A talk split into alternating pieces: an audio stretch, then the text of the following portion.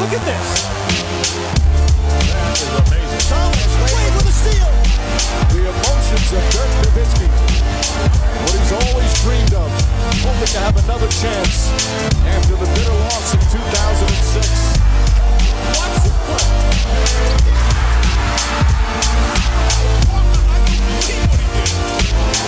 That is amazing. Hallo und willkommen zu Gut Next, dem deutschen Basketball-Podcast im Internet. Mein Name ist André Vogt und ich begrüße euch zur neuen Folge unseres kleinen, aber feinen basketball Heute mit dem Fragen-Podcast am Sonntag und der wird wie immer präsentiert von manscape.com. Und es gibt es bald was Neues von äh, manscape.com und zwar die Boxers 2.0. Boxers, äh, was damit gemeint? Ja, Boxershorts, also Unterhosen. Und ähm, ich hatte schon bei Nummer 1 das Gefühl so, oh, okay, das ist was anderes, ne, das ist ein bisschen dickerer Stoff, so, also nicht, dass man jetzt denkt, man hat da, keine Ahnung, Opas Baumwollunterhose an, so ist es nicht, aber halt schon, dass man merkt, okay, also das scheuert nichts, zerreibt nichts, das, das ist atmungsaktiv und alles, aber irgendwie ein bisschen, man fühlt sich ein bisschen in Arm genommen untenrum, sage ich mal. Äh, so war es bei den Einsern, bei den Zweiern äh, nochmal äh, geiler, also nochmal ein geileres Gefühl. Ähm, und äh, Full Disclosure, es war so letzte Woche, als sie kam. Äh, ich dachte, okay, ich, ich muss aber mal durch meine Schublade gehen, wo die ganzen Unterhosen drin liegen. Und da habe ich ein paar Sachen gefunden, wo ich dachte, okay, wird auch Zeit. Denn während so die Boxer 1.0 immer noch so aus wie am ersten Tag, waren ein paar andere. Ja, da ja, ich möchte gar nicht drüber reden. Ihr könnt euch vielleicht vorstellen, ähm, da waren, äh, ich glaube, bei einigen hätte ich wirklich mehrere Hände gebraucht, um da alle Löcher zu stopfen. Spricht jetzt nicht gerade für mich, aber alle aussortiert, die Boxer 2.0 reingepackt, die mir Manscaped geschickt hat. Und ich kann es nur empfehlen. Also es geht nicht nur die Rasierer und alles, sondern auch solche Geschichten. Schaut mal rein bei manscaped.com. Gerade vor Vatertag macht es ja Sinn, eventuell äh, sich beschenken zu lassen, selber zu schenken. Und wenn ihr da einkaufen solltet, denkt dran, Code NEXT20 NEXXT20. Da gibt es 20% auf alles. Es gibt äh, Free Shipping und es gibt 30 Tage Geld zurück Garantie. Und letztes Mal haben wir gefragt, was passiert denn mit den Sachen, die zurückgeschickt werden und so. Ich habe mal nachgefragt, ja, da gibt es dann so refurbished äh, Sales, ähm, äh, wohl auch auf, und dann gibt es auch Sachen, so Giveaways und so. Also macht euch keine Sorgen, das ist nicht so, dass da jetzt für die Müllhalde produziert wird. Dafür sind die Sachen natürlich auch viel zu gut und viel zu hochwertig. Fangen wir an mit den äh, Fragen der Woche. Die sind auch sehr, sehr hochwertig. Und Yogi Bär fängt an. In diesem Jahr gab es eigentlich nie das eine Überteam. Jedes der vier verbleibenden Teams in den Playoffs kann Meister werden.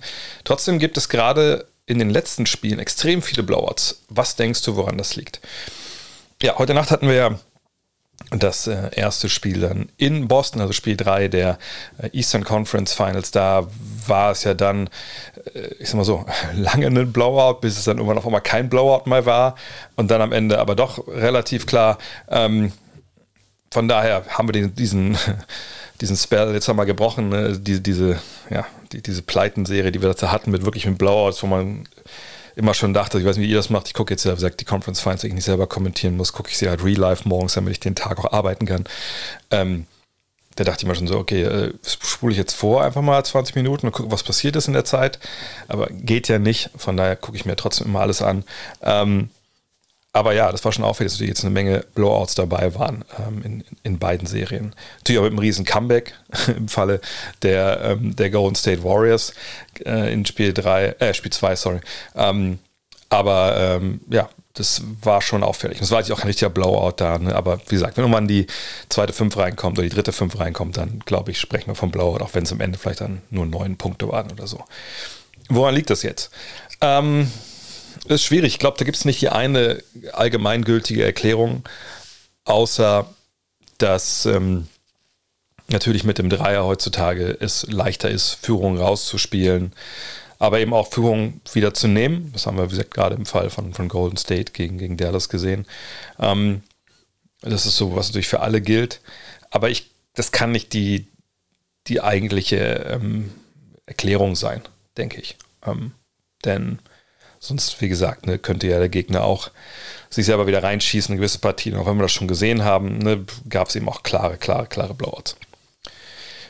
Die Frage, die ich mir so ein bisschen stelle, ist mit den vier Teams, die wir jetzt noch haben. Ne, eben Golden State, Dallas, Boston und äh, Miami.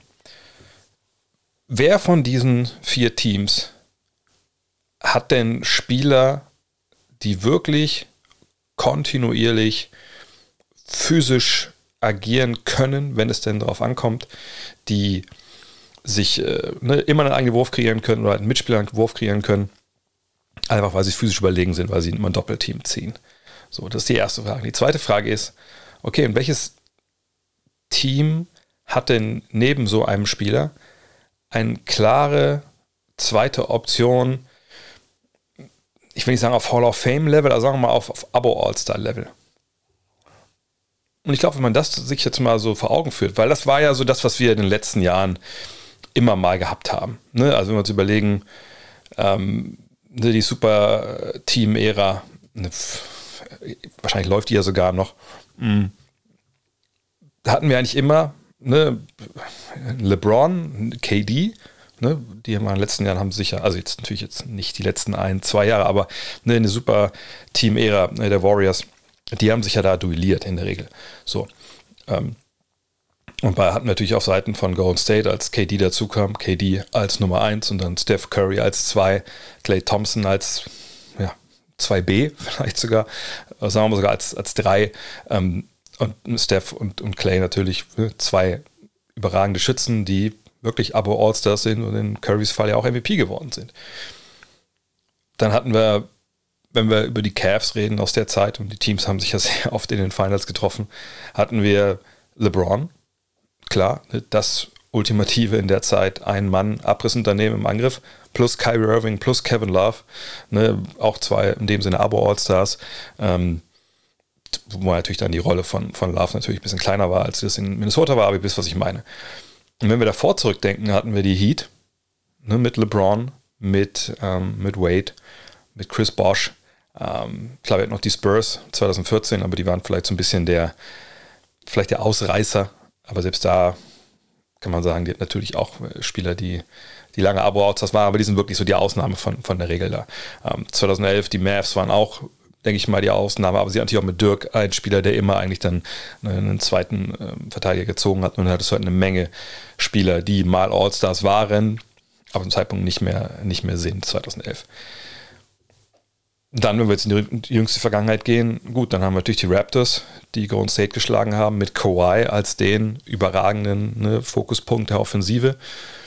Ähm, mit dann Siakam hinter Van Vliet. Aber muss man auch sagen, in dem Fall ich will gar kein Sternchen oder so an die Meisterschaft von Toronto heften, gar keinen Fall. Aber man muss sagen, das war in dem Fall in den Finals natürlich schon was Besonderes, weil die Verletzungen halt bei äh, Golden State aufgetreten sind, bei KD und bei, bei Clay Thompson.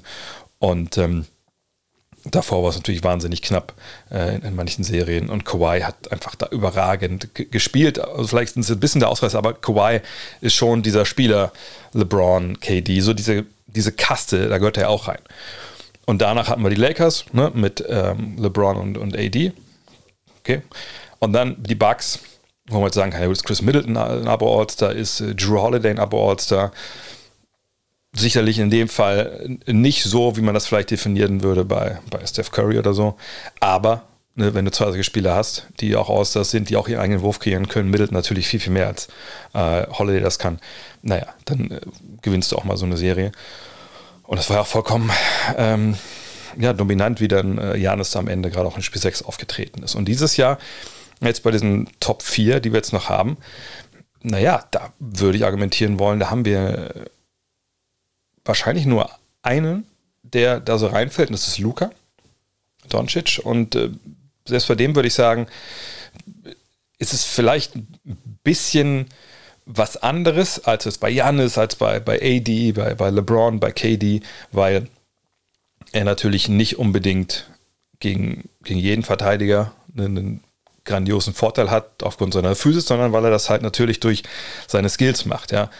Sein Dribbling, ne, die, die Fakes, ähm, die Hazzies, seine Vision, ne, was er sieht, wo er hinpasst, ne, das Ballgefühl, der Stepback, wo ich immer denke, der Stepback ist die beste Nachricht für den Gegner, wenn er den nimmt. Ähm, Ne, aber sagen wir mal, packen wir ihn mal einfach jetzt nur, um das weiter zu spinnen, packen wir mal rein in diese, diese Klasse von LeBron, von KD, von Antetokounmpo. Wer ist dann der zweite Abo-All-Star? So. Und äh, dann müssen wir ehrlich sein, den hat er nicht. Ne, er hat Brunson. Okay. Der hat dieses Jahr auch in den Playoffs, natürlich auch in dieser Serie jetzt, äh, schon seine Momente gehabt. Aber ist sicherlich nicht über jeden Zweifel erhaben. Den Willi gilt das ganz ähnlich. Und dann sind wir schon in der Batterie von Rollenspielern. Gehen wir mal weiter. Golden State. Die haben niemanden, der physisch irgendwen ne, überrumpelt, sondern die kommen über ihre ja, Wurffähigkeiten, ähm, die kommen über ihr Spacing, die kommen über ihre Splits, die kommen über ihr, ihre Infrastruktur im Angriff und natürlich auch viel über die Defense. So. Und in der anderen Serie haben wir Jimmy Butler, der das natürlich sehr, sehr gut macht. Kann man, glaube ich, in der Hinsicht so ein bisschen mit äh, Doncic vergleichen, im Sinne von, der kann halt Matchups dominieren. Nicht jedes, aber viele. Ist aber jetzt auch nicht der, wo man sagt, okay, wir wissen, wir holen uns jeden Abend 40. Er hat solche Spiele drin. Wir kommen gleich nochmal ein bisschen genauer zu Jimmy Butler, deswegen möchte ich nicht sehr ins Detail gehen, aber ne, er ist nicht derjenige, der so, so unvermeidbar offensiv wirkt. Und selbst wenn man jetzt davon ausgehen würde, ja, ist er, naja, wer ist denn der zweite Abo-All-Star, der dann offensiv auch wirklich ne, da richtig auflegen kann? Den haben die halt auch nicht. Ne, Hero ist es nicht. Adebayo war es jetzt in äh, Spiel 3. Das war überragend. Das war auch wahrscheinlich der Schlüssel zum Sieg, dass er da offensiv jetzt viel, viel mehr eingebunden war und auch, auch zu Werke gehen konnte und auch wollte. Aber auch da fehlt so ne, diese, diese zweite klare Option. Und in Boston, uh, da haben wir Tatum und Brown. Ähm, bei Tatum könnte man sagen, gut, der hat ja sicherlich Vorteile, aber wir haben es gestern wieder gesehen oder heute Nacht wieder gesehen. Es gibt diese Spiele bei ihm, wo er einfach nicht wirklich da ist. Dann gibt es wieder Spiele, dann ist er sofort total da. Und Brown ist es auch ähnlich. Ne? Also die sind einfach eine Stufe drunter unter einem LeBron in Cleveland-Zeiten und KD in, in, Golden State-Zeiten etc. oder halt ein Antetokounmpo in Milwaukee. Heißt nicht, dass sie nicht Meister werden können. Heißt aber, denke ich, dass du halt diese, wir haben es gestern in der Übertragung gesagt, diese Nuklearwaffe eben nicht hast. Wenn, wenn Cleveland eine Gefahr war, ein Spiel aus Hand zu geben, dann haben wir gesagt, ne, mit LeBron noch, ja, dann schicken wir jetzt den Post. Und dann macht er da. Genau wie, was ich, Golden State, wenn es mal hart auf hart kam, sagt, wir spielen mal Pick and Roll, doch mal ausnahmsweise mit KD und mit Steph. So, und das fehlt dann, glaube ich, vielen Teams jetzt hier. Und wenn es dann mal in die falsche Richtung geht, ne, dann und defensiv, und ich glaube, defensiv sind alle Teams sehr, sehr auf sehr, sehr hohem Niveau, defensiv halt dann einfach ein gewisser Zugriff da ist beim Superstar. Ne, dass man den vielleicht blitzt, also so doppelt nach dem Pick and Roll oder generell da einen zweiten Verteidiger hinschickt. Oder PJ Tucker hinschickt und sagt, hey PJ, wir möchten eigentlich gar nicht, dass du heute auf dem Parkett stehst, sondern du sollst nur auf den Füßen stehen von Jason Tatum. Dann ne, brauchst du einen Plan B. Und wenn du den nicht so hundertprozentig hast, dann kann es auch schnell mal in die andere Richtung gehen. Und dann bist du ein bisschen orientierungslos im Angriff. Du weißt nicht genau, du kriegst nicht die Würfe, die du normalerweise bekommst. Dann nimmst du die Dreier trotzdem. Ne, und dann kann so ein Spiel auch schnell in die falsche Richtung gehen. Gerade wenn der Gegner dann halt äh, ja, einen Lauf bekommt und auch Turnover bekommt. Ähm, das ist dann äh, schnell auch mal dann entschieden. So will ich mir das derzeit erklären. Aber es ist natürlich immer eine Sache von ne, Fall zu Fall. Wie gesagt, welche Spieler fallen aus? Heute Nacht haben wir ja haben wir alles gesehen. Wir haben Butler gesehen, der vor dann raus war zur Halbzeit. Wir haben Smart gesehen, der zurückkam, wo ich dachte, um Gottes Willen. Also ich meine, man kennt das. Nicht? Wenn ihr schon mal geknickt seid, auch hart umgeknickt seid, dass der Schmerz, wenn der erstmal raus ist, dann denkt man ja, okay, das ist schon, ist schon machbar. Ne? Gerade wenn auch dann vielleicht nochmal neu getaped wird, schnell, dass die, dass nicht der Platz da ist ne, für die Schwellung, um so richtig reinzuschießen ins Gelenk. Und dann kann man noch irgendwie durchziehen, wenn man halt auch warm ist. Frage es dann, wie sieht es aus, wenn, wenn es kalt wird dann danach. Aber ähm, der kam zurück. Tatum kam zurück nach seiner Schultergeschichte. Äh, also verrückte Spieler der Nacht gewesen. Ähm, aber ja, so würde ich mir die Blowouts erklären. Ähm, aber ich glaube, ich, ich spreche da für uns alle, wenn ich sage, wäre schön, wenn wir keinen mehr sehen würden jetzt, bis wir den Meister haben. Marco Bianco fragt, wie gut ist Jimmy Butler wirklich? Habe ich gerade schon äh, ein bisschen umrissen, äh, wie ich das sehe. Bei ihm ist es halt so, er ist natürlich ein höchst intensiver Spieler, ne, der viel mit seinem Körper halt macht, obwohl er eben nicht dieser 2,5 Meter, 2,6 Meter äh, ja, Rambock ist, den du da im Halbfeld in jedes Matchup stellen kannst, der, der jeden aufposten kann und, und einfach nicht zu halten ist, wie es halt LeBron war. Er ist auch natürlich nicht der 2,11 Meter Ballhändler, Dreierschütze auf dem Flügel, wie es KD ist. Aber er ist jemand, der sich über die Jahre einfach ein Repertoire an, an Moves im Angriff zusammengearbeitet hat. Und arbeiten muss man da in dem Fall eigentlich groß schreiben. Ähm, das ist halt schwer zu stoppen. Er ist nicht so ein überbegnadeter Talent-Superstar, sondern er ist halt ein Arbeitssuperstar. wenn ihr euch erinnert, als er nach äh, Chicago kam, damals unter Tom Thibodeau, der hat die ersten Jahre ja wirklich nicht viel gespielt. Der musste sich erstmal da was erarbeiten, offensiv. Dann galt er eher so als Defensivspezialist. Da hat er sogar mal den Dreier getroffen zwischendurch. Und dann irgendwann, ich weiß, wir waren mal mit einem Hardcore-Trip. Äh, die dabei waren, werden sich erinnern. Da sind wir es war bitterkalt, minus 10, 15 Grad und wir sind aus dem Hotel noch alle mit so einer fetten Limo mit, mit 15 Mann dahin gefahren. Äh, wo hinten dann auch das Bier gab und so, war wirklich ganz geil. Ähm, das war das erste Mal, dass ich auch im, im äh, United Center war und dann Jimmy Butler zu sehen, das war der Einzige, der sich selber einen Wurf kreieren konnte damals, gefühlt bei den Bulls und hat das aber auch wirklich so oldschool gemacht, so mit so Fadeaways an der Baseline, ne, so wirklich so 90er-Jahres-Style. Und das hat er sich bewahrt. Ne? Der Dreier hat er irgendwann zwischendurch komplett abgeschworen. Aber er hat diese Fadeaways drin, er hat diese ne, Jumper aus dem Dribbling drin und er hat vor allem drin, dass er Kontakt zieht auf dem Weg zum Korb. Und das er wirklich auch clever macht. Ne? Er ist so ein Typ, wahrscheinlich als allererstes im Scouting Report steht, nicht springen. Weil der hat aber auch Headfakes drin und so, die sind einfach richtig, richtig gut. So Jordan Pools Headfakes zum Beispiel, denke ich, das ist eher ein epileptischer Anfall. Da würde ich ja den Arzt rufen und eigentlich nicht springen. Aber bei Jimmy Butler ist es einfach wirklich schwer manchmal zu sehen, weil er einfach auch so subtile Fakes halt bringt. Und manchmal auch total übertrieben. Aber das, das ist ja das Coole, diese Mischung. Das bringt dich halt aus dem Gleichgewicht als Verteidiger. Und ähm, da geht natürlich oft an die Freiwurflinie. Das haben wir natürlich gerade, glaube ich, in Spiel 1 war das gesehen. Und das ist alles eine wahnsinnig hohe Qualität ich glaube, er kann auch dein Leader sein für deine Mannschaft, der vorne weggeht, der wirklich dann ne, alle mitnimmt und auch anscheißt und in die Verantwortung nimmt. Aber er ist eben nicht dieser absolute Mega-Superstar. Das ist aber auch klar. Ne? Klar, denken wir immer so, okay, 40 Punkte legen nur Mega-Superstars auf. Okay, in der Regel ist es so, aber Butler kann das, ohne dieses, dieser absolut Mega-Superstar zu sein. Aber er kann ihm auch auf meine Begriffe nur 40 auflegen, wenn du ihm auch als Defensive ein bisschen hilfst. Sag, wenn du ihn faulst, wenn du nicht ganz clever agierst. Ne? Und ich denke, das war auch, wenn ich mich richtig erinnere, in dem Spiel so, dass sie bei seinen ähm, Pick and Rolls stellenweise nicht unten durchgegangen sind. Ne? Das sind alles so. Ich glaube, wenn man konsequent ist gegen Jimmy Butler und das richtig gut macht, dann muss er unglaublich viel investieren, um auf diese, diese Punktzahl zu kommen. Während es wahrscheinlich Superstars ein bisschen leichter fällt. Ähm, und ich würde es mal so sagen, er hat einen Einfluss wie Superstar auf sein Team. Er hat Momente, wo er scoret wie ein Superstar. Er hat sicherlich jemand, der Superstar-mäßig ein Team führen kann an beiden Enden des Feldes. Aber er wäre nicht in meinen Top 10 an Leuten, wenn ich wüsste, ich bräuchte jetzt zwei Punkte in der letzten Minute, dass ich ihm den Ball geben würde. Weil da gibt es bessere. Ähm, aber das ist okay. Das ist vollkommen okay. Und äh, Jimmy Butler zeigt ja auch, dass er gut genug ist, um ein Team in die Finals zu führen. Mal gucken, wie jetzt, ich habe jetzt nichts mehr gelesen, was sein Knie angeht, wie es für ihn weitergeht, aber er ist für mich jetzt nicht, sagt, ähm, gehört nicht zu der Antetokounmpo, Embiid, Superstar-Kaste, Jokic, Doncic, sondern ist eine halbe Stufe drunter für mich. Steffen Kugler fragt, wie ist für die Entwicklung von Robert Williams? Gut, richtig, richtig gut. Robert Williams hat für mich ähm, so einen wahnsinnigen Sprung gemacht, so in seiner defensiven Seriosität, denn Shotblocking ist, es werden viele sagen, ja, das ist halt Athletik. Ne? Wenn du springen kannst, blockst du auch Würfe. Wir haben auch in der Geschichte der NBA genug Leute gesehen, die waren nicht Athletik, haben nur lang, die haben auch Würfe geblockt. Das kann eigentlich jeder. Dieser alte Spruch, ah, wenn ich 2,10 Meter groß wäre, würde ich auch vier Würfe pro Spiel blocken. Äh, das stimmt aber nicht.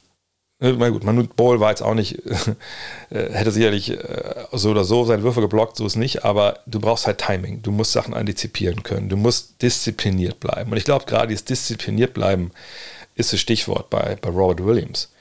Denn die Aktionen, die man jetzt von ihm sieht, die stellenweise auch nicht diszipliniert wirken, weil ich glaube, keiner, ich überlege gerade ganz hier an der NBA, nee, also keiner, finde ich, blockt so überraschend Würfe für mich wie, wie Robert Williams. Ne, sei es jetzt Sprungwerfer, wo er einfach hingeht und ist so schnell oben, hat er noch einen Finger am Ball, was man normalerweise nicht machen soll. Ähm, also versuchen, den zu blocken. Ähm, und dann aber auch so in der Zone, wie schnell er manchmal mit ein, zwei Schritten irgendwo ist, wo er vorher nicht war und dann sagt, diszipliniert ist, eine Körperbeherrschung hat, um halt Würfe zu blocken. die bei vielen anderen Spielern entweder Fouls wären, weil sie unten reinrennen in den Werfer oder die einfach dann ins blind ins Leere springen würden. Das ist schon Wahnsinn, wie er sich da entwickelt hat. Vorne, gut, ne, wissen wir alle, bis auf Lobs und Durchstecker ist da wenig los. Da würde man sich natürlich wünschen, dass da ein bisschen was dazukommt. Vielleicht so ein leichter Push-Shop, vielleicht so ne, aus dem Pick and Roll, aus dem, dem Short Roll oder so. Am liebsten natürlich auch ein kleiner Wurf. Aber das ist ja irgendwie gefühlt bei allen Big Men so. Mal gucken, wo die Reise dahin geht. Aber hinten ist es halt, finde ich, wahnsinnig erfreulich, wie er sich da entwickelt hat. Weil es ist auch nicht leicht. Ne? Gerade so, wenn ich überlegt, junge Spieler, die super athletisch sind. Ne? Also früher gab es immer diese Beispiele in den 90ern, Harold Miner und so, ne? Also Jungs, die gedankt haben, wie die Irren in der Highschool, da sind die ja ins College gekommen, auch nur gedankt, da kommen sie in die Profis und auf einmal, naja, ist mit Danken nicht so leicht, wenn du nicht bis zum Korb durchkommst. Dann hast du keinen Plan B. Und das Ähnliche geht ja auch für viele Big Men, die dann früh springen können, die vielleicht am, an Highschool und am College ein bisschen irgendwie Leute aus dem Weg bumsen können mit dem Hintern, weil sie einfach 30 Kilo mehr wiegen und dann danken sie das Ding rein und dann kommen sie zu den Profis und der wiegt auch genauso viel wie du und da passiert nichts mehr, weil einfach offensiv gar nichts am Start ist und defensiv hast du vorher alles geblockt und jetzt auf einmal kriegst du gute Headfakes. Du hast Spieler, die auch springen können und siehst defensiv einfach total dumm aus, weil du sofort drei, vier Fouls hast. Und da muss man sagen, Robert Williams, ne, die Gefahr, letzteres zu werden, war natürlich da, aber hat sich total entwickelt und richtig, richtig gut. Also tolle Arbeit auch da vom, vom Trainerstab in Boston. Mhm. Jan-Philipp Krabel fragt, wie überrascht bist du über die Entwicklung der Warriors über den Lauf der Saison? Wenn ich mich richtig erinnere, hast du ja allen Golden State-Fans am Anfang der Saison den Wind aus den Segeln nehmen wollen, was einen tiefen Playoffs-Run angeht. Shame on me, wenn ich mich irre. Nee, das hast du schon richtig in Erinnerung. Also es ging ja darum, dass früh in der Saison, auch im, im, im Preview-Podcast mit Dean, ähm, ging es ja darum, dass viele Leute gesagt haben, ja, guck mal, jetzt ne, Clay Thompson kommt zurück, der Pool hat gut gespielt, ne, ähm, die haben die Band wieder zusammen, die haben die ganzen Youngster gezogen, das ist ein Meisterschaftsfavorit. Und da habe ich damals auf die Bremse getreten und gesagt, ne, lass uns mal abfahren. Wir wissen nicht, wann Clay Thompson zurückkommt, wir wissen nicht, wann Wiseman zurückkommt. Ähm, wir wissen nicht, wie sich Kuminga und, und Moody und, und Poole weiterentwickeln. Ähm, und wissen vor allem nicht, was dann Clay Thompson bieten kann. So. Und muss ehrlicherweise sagen, viele von diesen Befürchtungen haben sich ja auch bewahrheitet. Ne? Wiseman ist nicht zurückgekommen. Ähm, äh, äh, Thompson ist, glaube ich, nicht das, was viele sich erwartet haben. Ne? Also auch gerade in der Serie gegen, gegen Dallas auch, ne? wird er oftmals halt kalt gestellt. Ich glaube, es ist zwei von acht von der Dreilinie oder so. Ähm, Kuminga spielt keine Rolle in dieser Serie. Ähm, Moody hat jetzt Minuten gesehen.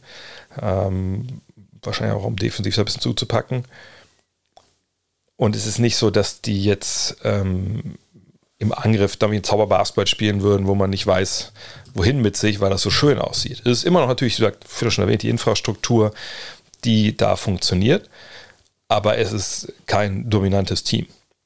Und das sieht man auch in den Zahlen. Also ne, Offensiv-Rating standen sie dieses Jahr auf Platz 17 in der NBA und das ist halt Mittelmaß. Das ist der Ausdruck von Mittelmaß von 30 Teams. Aber, und das ist wirklich wirklich, wirklich von mir unterschätzt worden, ist die Defense. Ja, also je nachdem, ne, es gibt ja verschiedene Defensiv-Rating-Listen, aber ich nehme immer die von BKRef. Da sind sie Erster gewesen in der ähm, aktuellen Saison, in der regulären Saison. Ähm, Net-Rating waren sie Fünfter. Und das spricht natürlich, wie krass gut die verteidigt haben. Und das haben sie auch. Ne? Und gleichzeitig ist es halt so, dass sie offensiv, auch wenn das, wie gesagt, Offensivrating nicht äh, so top funktioniert hat, dass sie es aber schon geschafft haben, ne, dass Curry seine 26 Punkte macht, Wiggins sehr gut funktioniert, Poole gut funktioniert und Thompson bei aller Kritik eben auch 20 Punkte aufgelegt hat in der regulären Saison. Von daher ist das alles ähm, immer auch ne, in Relation zu setzen man sieht halt, wie gut es halt klappt. Ähm, und jetzt muss ich auch sagen, ja, ein bisschen äh, Krähe essen, wie man das nennen. Ähm, Wahnsinn, wie schnell das ging. Ne? Und Wahnsinn, wie schnell das auch ging, sage ich mal, eigentlich mehr oder weniger mit dem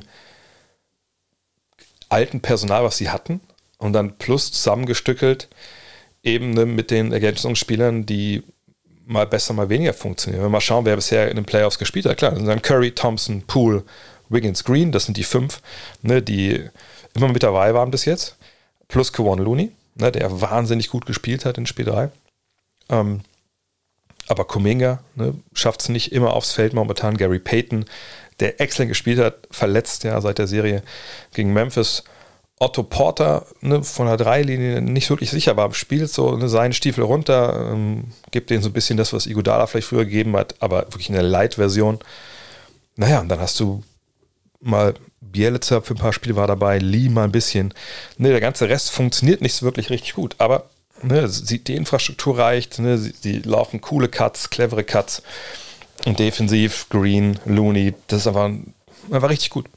Ähm, das habe ich sicherlich unterschätzt. Aber ich würde auch sagen, das, was viele vor der Saison gesagt haben, ah, jetzt geht die Dynastie in eins weiter, das würde ich nicht unterschreiben wollen. Können die Meister werden? Natürlich, keine Frage. Und äh, wenn sie das dann tun würden, dann kann man natürlich auch sagen, gut, jetzt sind sie wieder da, die Dynastie geht weiter. Auch so weit will ich ja nicht gehen, weil Dynastie ist halt ein sehr, sehr großes Wort, aber das wäre ein wahnsinniges Comeback ne, nach dieser Leidenszeit, die sie da jetzt hatten, seit 2019. Und ich freue mich über die Warriors total, weil sie eben auch in diesen 0815 Basketball spielen, weil sie auch in Partien, in Spiel 3 haben wir es glaube ich auch gesehen, in der Lage sind, Sachen zu ändern. Und das ist einfach echt eine, eine tolle Mannschaft. Und, ich bin wirklich gespannt, wenn sie in die Finals kommen, wie es da dann aussieht, wenn es nochmal vielleicht ein bisschen physischer wird, wenn es ein bisschen das Timing gestört wird. Äh, ich warte mal auf das eine Curry-Game. Sind wir gespannt. Auf jeden Fall, ja, krasse, krasse äh, Turnaround für die, für die Warriors dieses Jahr. Thomas Scholz fragt, warum startet eigentlich nach wie vor Dwight Powell bei den Mavericks, obwohl Maxi Kleber dem Team sowohl offensiv, aber auch vor allem defensiv wesentlich mehr gibt? Naja, er kann ja nicht durchspielen. So, und ähm, ich denke, dass Paul erstmal im Spiel ist, damit man die Rotation, die man in der Saison natürlich kultiviert hat, dass man die erstmal weiterlaufen kann. Das klingt jetzt erstmal für, wie, wie so ein Grund, der eigentlich keinen Sinn macht, macht es aber schon. Denn du kannst, wie gesagt, Maxi nicht 48 Minuten spielen lassen. Ne? Ist sicherlich auch eine Problematik in Richtung Fouls auch. Und wann kannst du denn Sachen vielleicht am ehesten ausgleichen, wenn du wirklich sagst, dass das Paul eine, eine Schwächung ist?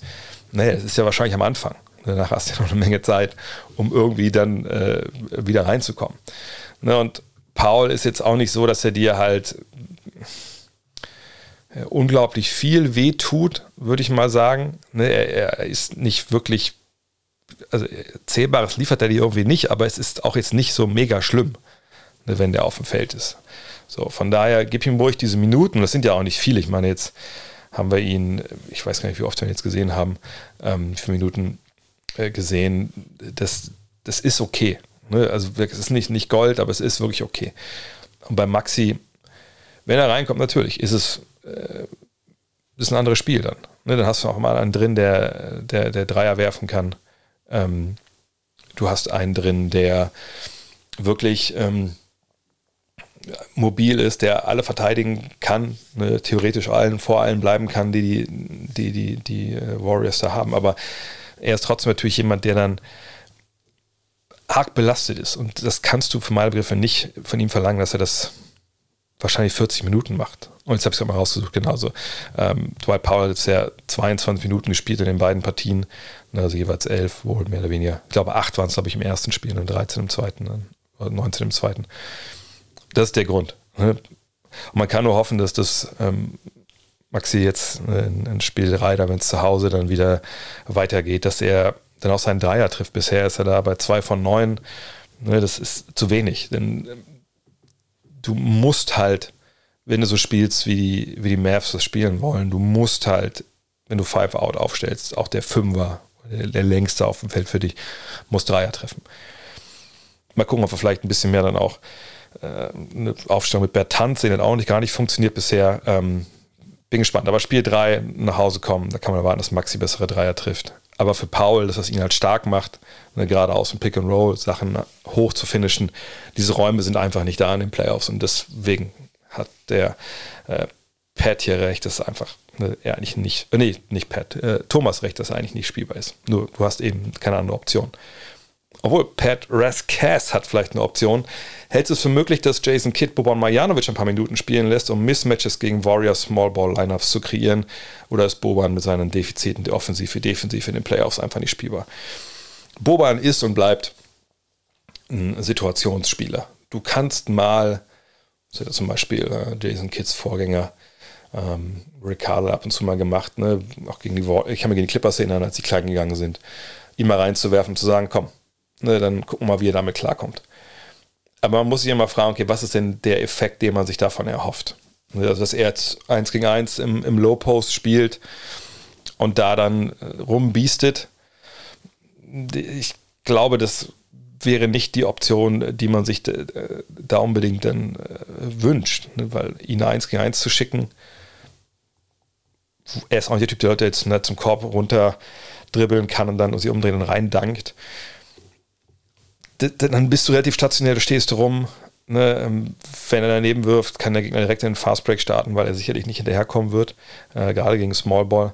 Äh, defensiv müsstest du wahrscheinlich eine Zone spielen, wovon ich ausgehen würde, dass es das denkbar schlechteste ist, was du gegen die, die Warriors machen kannst, wenn sie klein aufgestellt sind. Von daher, ich, ich sehe einfach den, den Vorteil nicht, den man damit äh, sich da kreiert. Ähm, wenn es jetzt eine Mannschaft wäre, die viel über sich über, über das Cutten kommen würde und viel über, über Drives und einer Dreierlinie ihre Schwächen hätte, dass man genau wüsste, wo man in der Zone rausrennen muss und wo nicht, dann könnte ich mir denken, okay, dann spielt man mal eine Zone mit, mit Boban hinten. Aber er ist ja auch nicht der, der schnellste von rechts nach links. Also, nee, das sehe ich ehrlich gesagt nicht. Passi, hat auch eine Frage. Welchen realistischen Center könntest du dir in nächster Zeit bei den Mavs vorstellen? Irgendwie bräuchten sie halt echt mal einen. Ja, sie haben ja viel probiert. Ja, wenn man überlegt, äh, wer da alles auch war dieses Jahr. Ja, Willie Cauley Stein etc. pp. Ähm, da war natürlich dann auch in den letzten Jahren viel los und dann hat man aber sich trotzdem halt dann dagegen entschieden, den einen Center, den man hatte, der eigentlich perfekt in, in den Plan passte, in einem Vakuum wegzugeben. Und das war natürlich Christoph Porzingis. Ne? Wenn man überlegt, wenn der fit ist, wenn der Bock hat, dann verteidigt er auf relativ hohem Niveau. Nicht ultra hoch, aber hoch genug und trifft vorne seine Dreier. Und dann bist du eigentlich da ja, in echt ziemlich guter, guter Shape so. Ähm, weil der wäre spielbar in der Serie. Ne, ähm, müsste dich gucken, wen er verteidigt und ist ja nicht vielleicht ein bisschen zu lang ne, mit zwei, über 2,20. Ich glaube, das wäre dann wahrscheinlich schwierig. Aber ja, du brauchst natürlich schon einen Big Man, der dann auch werfen kann. Du brauchst eigentlich Maxi Kleber mit 5 cm mehr. Nur, wo findest du den? Wenn man guckt, wer nächstes Jahr, oder diese Saison, das ist ja dann jetzt schon ähm, in einem Monat ungefähr, wer der Free Agent ist, da sieht man dann Leute wie Yusuf Nurkic, äh, Nurkic äh, DeAndre Ayton, Serge Ibaka, Thomas Bryant, Ivica Subac, ähm, ich weiß nicht, der hat glaube ich irgendeine Cluboption, genau. Die werden die sicherlich ziehen. Also der wird kein Free Agent. Mo Bamba, Uh, JaVale McGee, Robin Lopez, Gorgie Jeng, Dwight Howard, Ed Davis, Hassan Whiteside, Andre Drummond, ne, da wird es dann schon irgendwann Dwayne Deadman, Ball Ball, ähm, ne, da wird es irgendwann schon ein bisschen fragwürdig. Tony Bradley, sehr Hartenstein. Ähm, sie bräuchten, wie gesagt, jemanden, der nicht komplett blind an der Dreierlinie ist. Das muss nicht, nicht ein Knockdown-Shooter sein, wie das Posingis sein kann, aber es muss ein Hustler sein, ne, der gleichzeitig auch Pick and Roll, Pick and Pop laufen kann vielleicht rebounden. Eigentlich so eine eierlegende Wollmixer auf der 5. Nur kriegst du die, den ohne Platz im Salary Cap. So, und ähm, das ist ein bisschen das Problem. Ich rufe mal nebenbei den, den Cap-Tracker auf, was so an äh, Cap-Space für Dallas denn darf, wäre realistischerweise. Da sind wir dann bei minus 48 Millionen. Ja, sie liegen 48 Millionen über dem Salary Cap. Da würde ich mich festlegen wollen und sagen wollen, naja, das wird dann relativ schwer jemanden zu finden für viel Geld. Und da ist ja auch noch nicht eingepreist, dass der gute, ähm, wie heißt er? Jalen Brunson natürlich, dass Jalen Brunson ja einen neuen Vertrag möchte. So, und ne, da gehe ich mal davon aus, dass der den Vertrag durchaus auch bekommt. Und äh, naja, dann ist man halt wahnsinnig teuer und dann bleiben nur noch diese Ausnahmen und also dieses, diese Mid-Level-Exception, was da nicht alles gibt. Es gibt ja verschiedenste Exceptions, je nachdem, wie weit dein Team im Salary Cap liegt, etc. Ähm, und dafür dann ein Center zu bekommen, von den genannten, ich meine, da waren eine Menge Namen dabei, die irgendwie interessant wären, aber viele eben auch nicht. Also ich glaube mal wirklich von den Namen, die jetzt, die ich gerade vorgelesen habe, wo ich mir sagen würde, die wären eine Verstärkung. Dann wäre ich bei Nurkic, bei Aiton, bei Bryant eventuell. Bamba. Naja, und dann bist du wahrscheinlich schon bei, bei sehr Hartenstein vielleicht.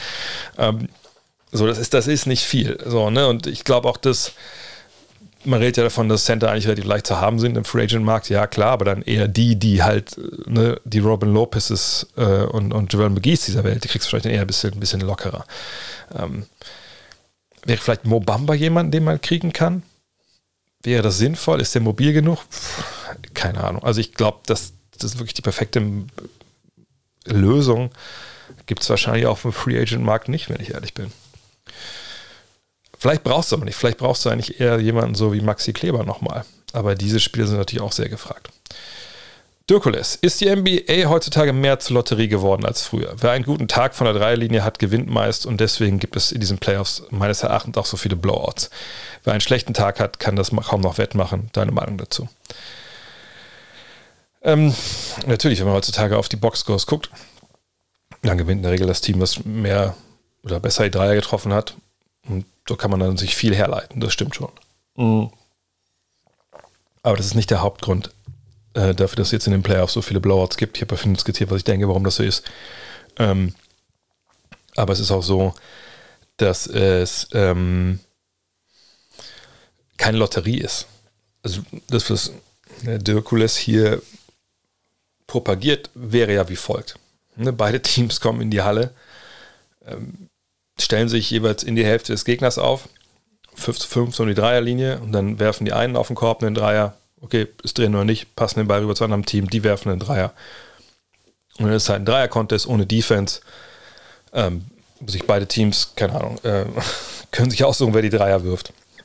Ne, dann wäre das sicherlich eine Lotterie. Was aber so, ein, so eine Argumentation, dass es nur eine, eine Lotterie ist, außen vor lässt, ist halt, dass da auch Verteidiger stehen. Und dass nicht jeder Dreier gleich ist. Und klar, jeder Dreier, der drei zählt drei Punkte, aber ne, jeder Dreier, den ich nehme, ist nicht gleich jedem anderen Dreier, den ich nehme oder den der Gegner nimmt. Ich kann einen Dreier nehmen, nachdem Luka Doncic in die Zone gezogen ist, ne, die Verteidigung zusammenzieht, der Ball geht raus und dann landet das Leder nach drei Pässen in der Ecke bei Davis Bertanz, wo sein Verteidiger, der in den Closeout läuft, einen langen Weg hat und Davis Bertanz weiß, dass der Ball kommt und quasi den Gedanken schon äh, feiert, während er abdrückt und dann ist das Ding drin.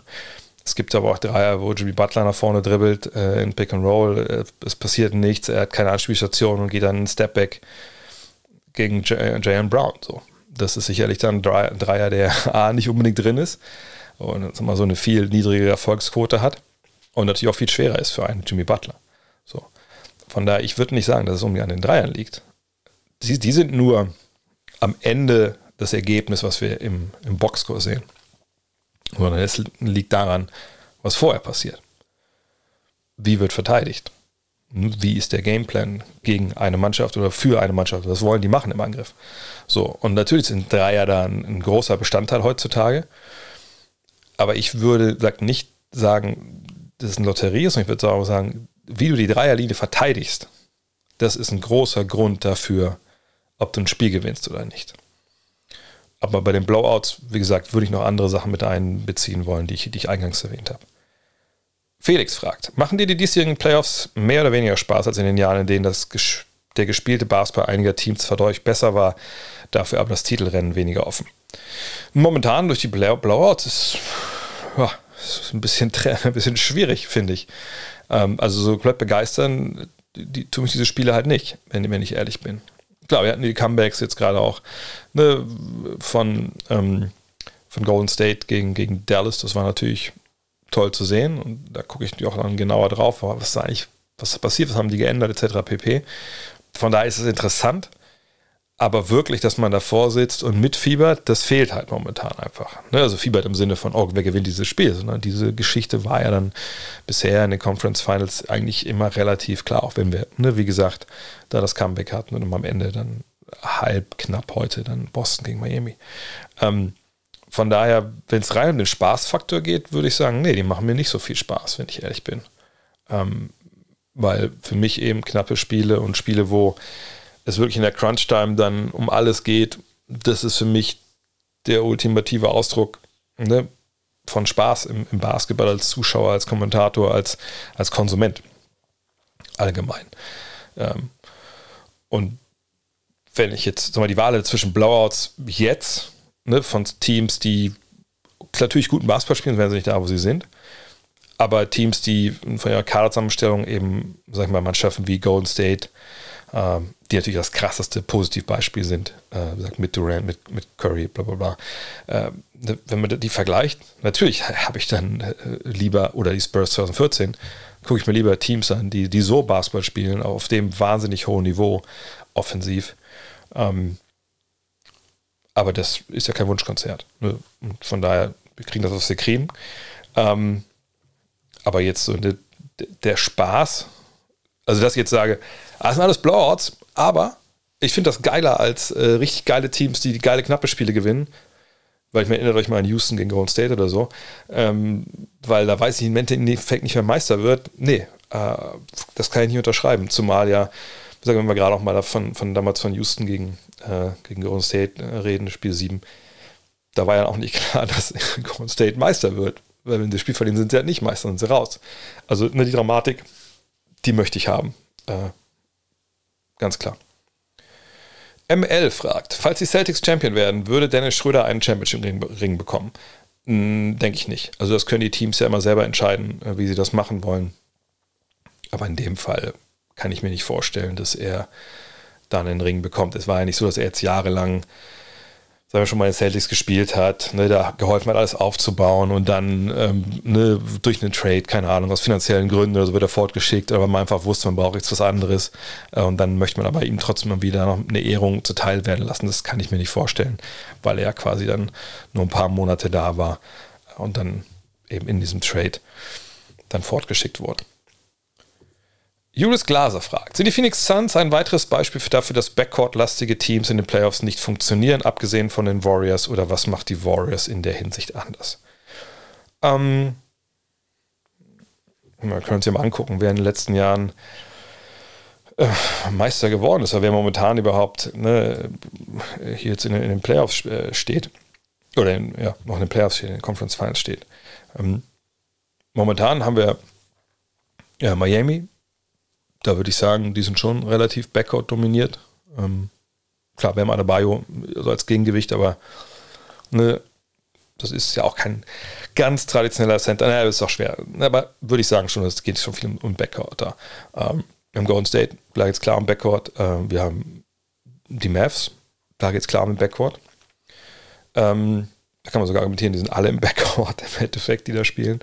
Ähm, und wir haben Boston, und ich nehme mal die Freiheit, jetzt mittlerweile ne, auch jemanden wie Brown und Tatum auch in den Backcourt zu stecken, weil die einfach auch ne, Backcourt Basketball war ja früher, also Backcourt ist ja eigentlich eine Shooting Guard, äh, Point Guard. Ja, aber ich glaube, heutzutage können wir es einfach erweitern. Es gibt ja wirklich nur noch meine für Point Guards, Flügel und Center. So. Und für mich ist dann der Flügel eigentlich auch dann Backcourt so. Also wenn du vielleicht auch mal die Frage umdrehen, wenn das statthaft ist dass wenn du dich über den Dreier über außen, ne, äh, über außen definierst, über Guards, über Ballhändler und, und nicht über eine diese LeBron Janis ähm, Geschichte oder eine Jokic ähm, im Beat, dann bist du Backcourt definiert. Da muss man sagen, natürlich, das sind die allermeisten Teams, die so spielen. Wenn es nur um die kleinen Guards geht, dass es sich darum dreht, also eine Point Guard, Shooting Guard, ne, mit Paul und mit, mit Booker, dann muss man natürlich sagen, da haben wir relativ wenige, die in den letzten Jahren Meister geworden sind, die da klar ihre, ihre Topscorer hatten und die da eine klar, ja, also ihre besten Spieler hatten. Der Rest war quasi schmückendes Beiwerk. Ich meine, Harden in Houston war nah dran ja, mit Paul. Ähm, da war das ja ähnliche, wo ne, Harden ja, obwohl Harden, ja, das ist natürlich schon ein Shooting Guard eigentlich. Ähm, aber ansonsten, ne, wenn es wirklich um Meisterschaften geht, dann müssen wir wahrscheinlich zurückgehen bis, ähm, ich gucke mal gerade, wie weit müssen wir eigentlich zurückgehen? Also ziemlich weit wahrscheinlich bis zu den, ja, bis zu den Bulls. Wenn man jetzt, ja, wenn man, na, bei den Bulls das Problem mit Pippen, das Pippen ist auch Small Forward. Also sagen wir mal, wenn wir ehrlich sind, müssen wir bis 1990 zurückgehen, Detroit. Mit äh, Thomas und Dumars ne, als ähm, Topscorer die Meister geworden sind. Von daher, wenn du es so aufziehen willst, ja, das, das stimmt sicherlich. Ähm, aber ich würde das, das nicht so einfach nur an zwei Positionen festmachen, die die besten Spieler sind, sondern bei Phoenix, da kam, wie gesagt, wahnsinnig viel zusammen. Ne, also die Andre Ayton, der wir noch drüber sprechen, der dann nicht mehr, was man jetzt ja weiß, nicht mehr ins Spiel wollte in der zweiten Halbzeit, der sich wohl aufgeregt hat, dass er nicht den Ball bekommen hat, was ich auch ein Stück weit verstehe. Trotzdem muss man natürlich eingreifen wollen noch ins Spiel. Ähm, Chris Paul, Oberschenkel angeblich, ja, okay. Äh, eingeschränkt. Aber wenn man mal sieht, zum Beispiel, wie, wie Golden State angreift, wie Bewegung da auf dem Flügel oftmals ist und wie wenig Bewegung da in, in Phoenix war, da hat auch, ne, haben auch Sachen eine Rolle gespielt, ne, die klar dann nichts mit den, mit den beiden Guards zu tun haben. Aber ich gebe dir recht, es ist schwer, mit den beiden Point Guards als Topscorer und, und beste Spieler Meisterschaften zu gewinnen. Das ist einfach traditionell so, ja. Und jetzt kann man natürlich nochmal Golden State nochmal nehmen, ne, vor, vor Durant, ja, ne, die habe ich eben vielleicht ein bisschen äh, unter, runterfallen lassen. Das stimmt, aber das war halt so ein wahnsinnig gutes Konzept, so ein, ein tolles Konstrukt. Das ist die Ausnahme. Ja, also Golden State und Detroit, die beiden. Ja, dann als KD dazu kommt, ist was anderes. Aber selbst Golden State muss man ja sagen, KD hätten sicherlich vielleicht auch geholt, wenn sie Meister geworden wären, wenn sie nicht gegen Cleveland verlieren in dem Jahr, aber ähm, weil einfach die, die Chance da war, den zu holen, wenn er dann kommen will, wenn die Meister werden. Aber in einem Jahr, wo sie verlieren, haben wir eben auch gesehen, dass ne, wenn du physisch verteidigen kannst gegen die Splash-Brüder, ihr, ihr Timing durcheinander bringst, dann haben die es auch schwer. Eben weil sie kleine Guards sind, die dann eben nicht ne, physisch jemanden überpowern können, wie das eben dann Kevin Durant dann kommt, als er kam. Media fragt, wer könnte denn DeAndre Ayton gebrauchen? Ehrlich gesagt glaube ich, dass ähm, die Frage eher lauten müsste, ja, wer kann den eigentlich nicht gebrauchen? Weil ich glaube, dass so ziemlich jeder äh, ihn gebrauchen kann. Von den Teams, die Cap Space haben im kommenden Sommer, also Orlando, Detroit, Indiana, San Antonio und Portland, würde ich denken, dass wahrscheinlich nur Indiana dann eher sagt, nee, weil sie sich ja für Miles Turner jetzt mehr oder weniger entschieden haben und der Free Agent wird. Ähm, ansonsten, ich denke, San Antonio und Portland würden den gerne im Team haben. Ähm, Orlando und die Pistons sicherlich auch, je nachdem, was Orlando mit seinem, mit ihrem ersten Pick vorhaben. Wenn sie natürlich immer wie Chad Holmgren ziehen wollen, dann brauchst du vielleicht keinen, keinen älteren DeAndre Ayton. Ähm, und ansonsten, wenn man dann mal die Liste durchgeht von Teams, die halt keinen Cap Space haben, aber eventuell einen Sign Trade vielleicht dann einstielen könnten. Ich glaube, da können wir außerhalb von Denver und Philly wären wahrscheinlich alle irgendwie froh. Wahrscheinlich vergesse ich irgendeinen Center, der jetzt besser ist, aber nee, ich glaube, jeder würde den haben wollen. Die Frage ist, was der Preis halt ist. Aber rein spielerisch, ne, ihr habt vielleicht Dean gehört im, im Premium-Podcast, äh, was er da so über ähm, über Aiden gesagt hat, was man so hinter den Kulissen hört, ne, dass er mit der Einstellung nicht so hundertprozentig da on top ist. Okay, wenn man das weiß, dann hält man vielleicht die Finger still, aber rein sportlich, ne, also wenn es zum Spielerisch geht, was er kann, kann den eigentlich jeder gebrauchen. Außer man hat eben schon einen überragenden Center. Tim Frost fragt, die Memphis Grizzlies haben ein junges, entwicklungsfähiges Team. Wann muss das Team beginnen, Compensatory Trades durchzuführen, weil es sonst zu teuer wird? Irgendwann wollen die ganzen Talente ja ihr Geld haben, was sich Memphis doch bestimmt nicht leisten kann. Das ist eine Frage, die ja eigentlich nur der Besitzer beantworten kann. Ne, also es ist so, dass Memphis im kommenden Jahr auch keinen Platz im Salary Cap hat. Ne, die liegen halt 19, 20 Millionen wohl so um den Dreh drüber. Ähm, und das wird noch mehr werden. Denn ähm, nach der kommenden Saison ähm, wird Ja Morant Free Agent und äh, Dylan Brooks. Also von den Jungs, die jetzt äh, richtig, richtig zum, zum Kern gehören. Ne? Äh, Brandon Clark wird auch Free Agent, ne? Das soll man nicht unterschlagen an der Stelle. Äh, aber ne, Jaron Jackson hat ja schon verlängert. Steve Adams wird auch Free Agent, aber da denke ich mal, wird die Reise vielleicht nicht unbedingt weitergehen. Aber sagen wir mal Jamorant. Jamorant wird vor der Saison 22, 23 in diesem Sommer sicherlich verlängern. Äh, das wird sicherlich sehr, sehr teuer werden. Äh, und Dylan Brooks wird auch sicherlich bleiben und das wird auch teuer. Aber sagen wir mal, wenn wir dann 2023, 2024 sind, ist wahrscheinlich dann bei, bei Jackson, Morant und, und, und Brooks zusammen also 80, 85 Millionen, die du dann schon mal ausgibst von einem, bei einem Salary Cap von, was weiß ich, wahrscheinlich irgendwie 125, 30 oder so. Je nachdem, wie das, die Einnahmen der Liga steigen. Dann, klar, was machst du? Brandon Clark ist Restricted Free Agent im kommenden Sommer. Da musst du abwarten, ne, was der Markt für einen Preis macht, oder du verlängerst das auch vorher. Und Desmond Bain wird dann 2024 Thema. Und das ist dann natürlich, äh, glaube ich, die Frage. Ne? Wenn der dann auf den Markt kommt, im kommenden Sommer, ähm, wie sieht es da, oder wenn du verlängern kannst, wie sieht es da dann aus? Ne? Wie kannst du den verlängern? Und dann wird es wahrscheinlich eine Frage sein, die man sich stellen muss. Ähm, dann kommt auch auch ein Zaire Williams ins Spiel. Ne? Aber die Frage ist halt, wie viel der dann überhaupt ne, verlangen kann.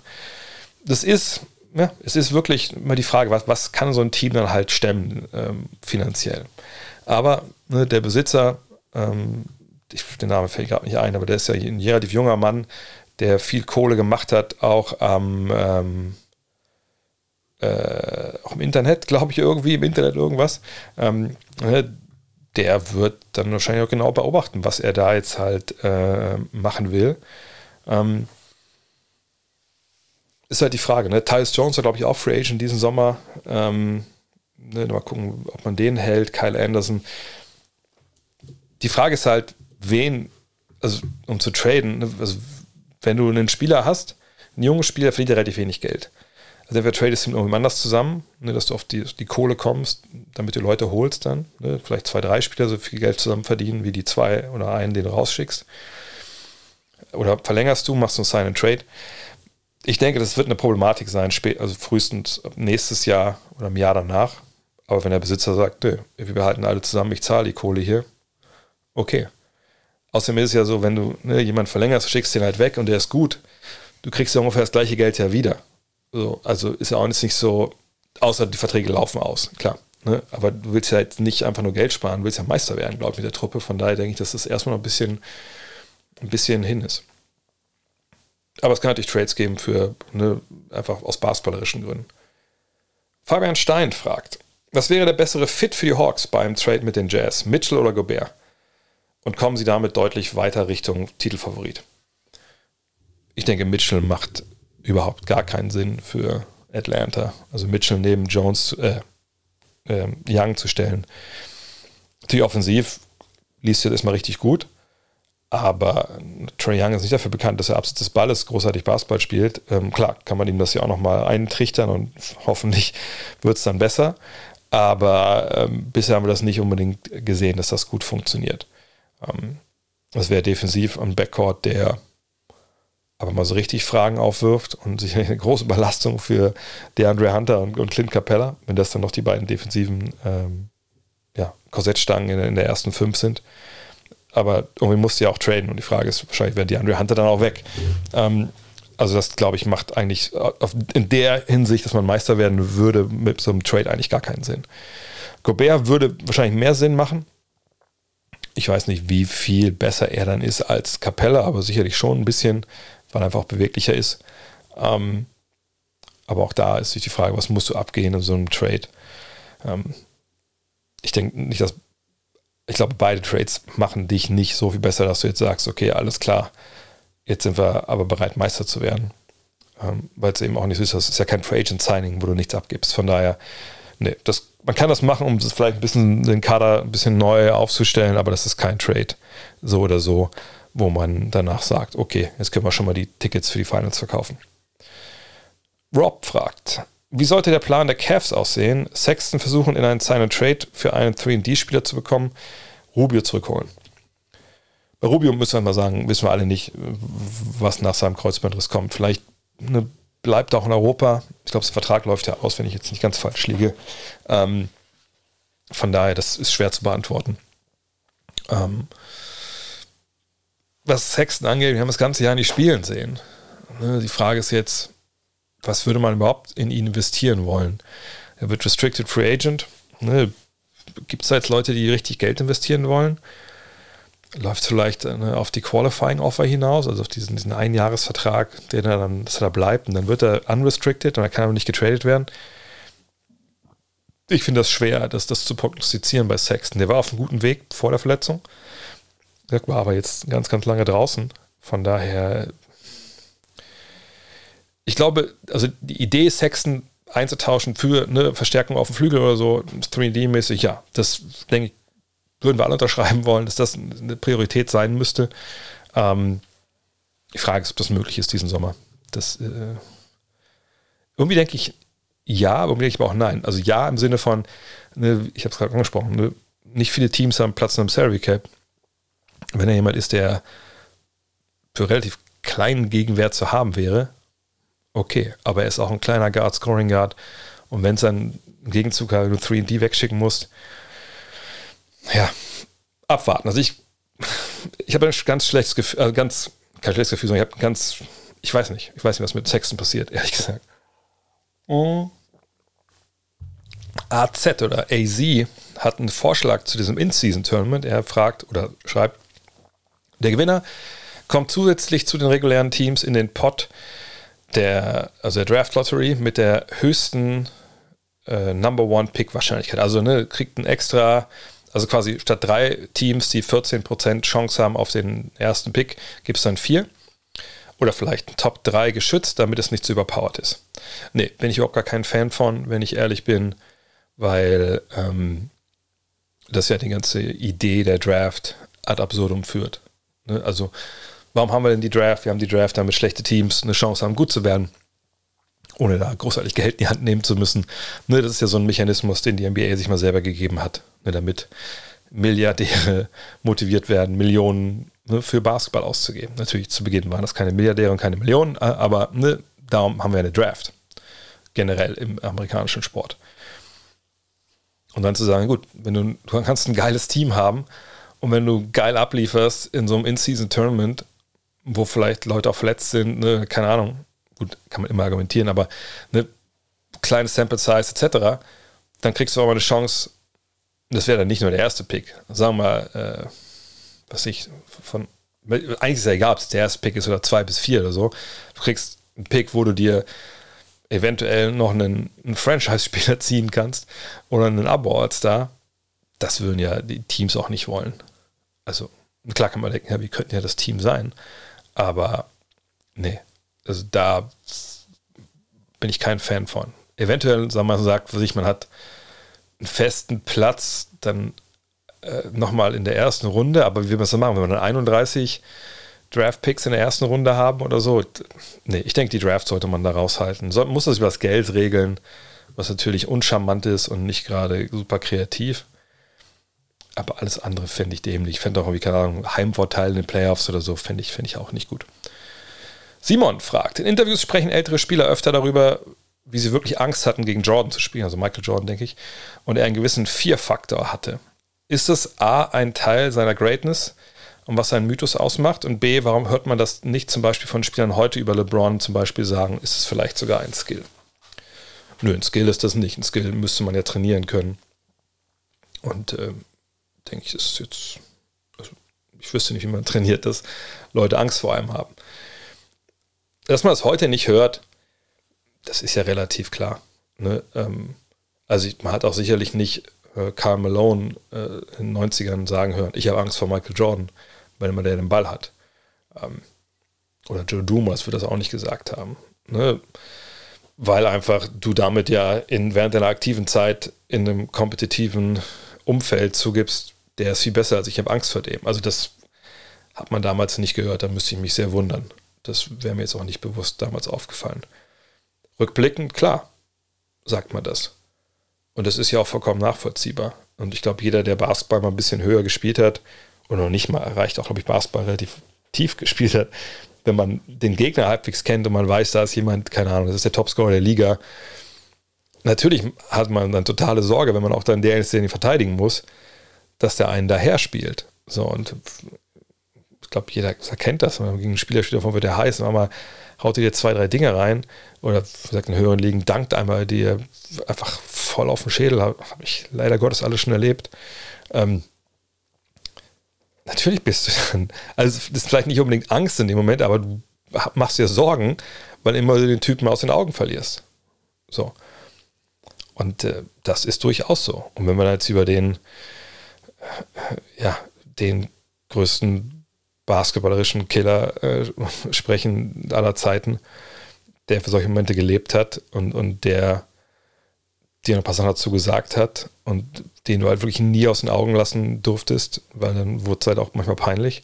Na klar, macht man sich dann Sorgen. Na klar, hat man dann äh, eine gewisse Angst. Ähm, das gilt nicht nur für den Verteidiger an sich, der, der Primärverteidiger, sondern auch sicherlich die drum um ihn rum.